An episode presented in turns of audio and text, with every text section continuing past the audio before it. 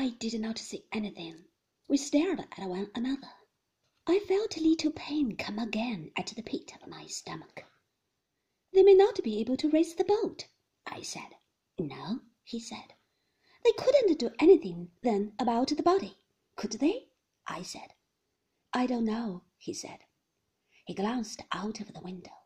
The sky was white and overcast, as it had been when I came away from the cliffs.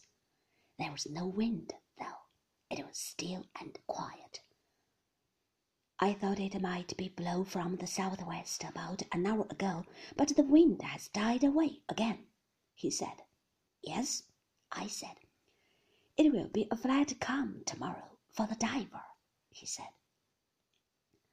The telephone began ringing again from the little room.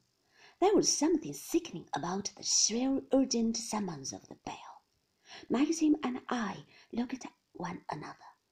Then he went into the room to answer it, shutting the door behind him as he had done before. The queer nagging pain had not left me yet. It returned again in greater force with the ring of the bell. The feel of it took me back across the years to my childhood. This was the pain I had known when I was very small and the maroons had sounded in the streets of London, and I had sat shivering not understanding, on the little cupboard beneath the stairs. It was the same feeling, the same pain.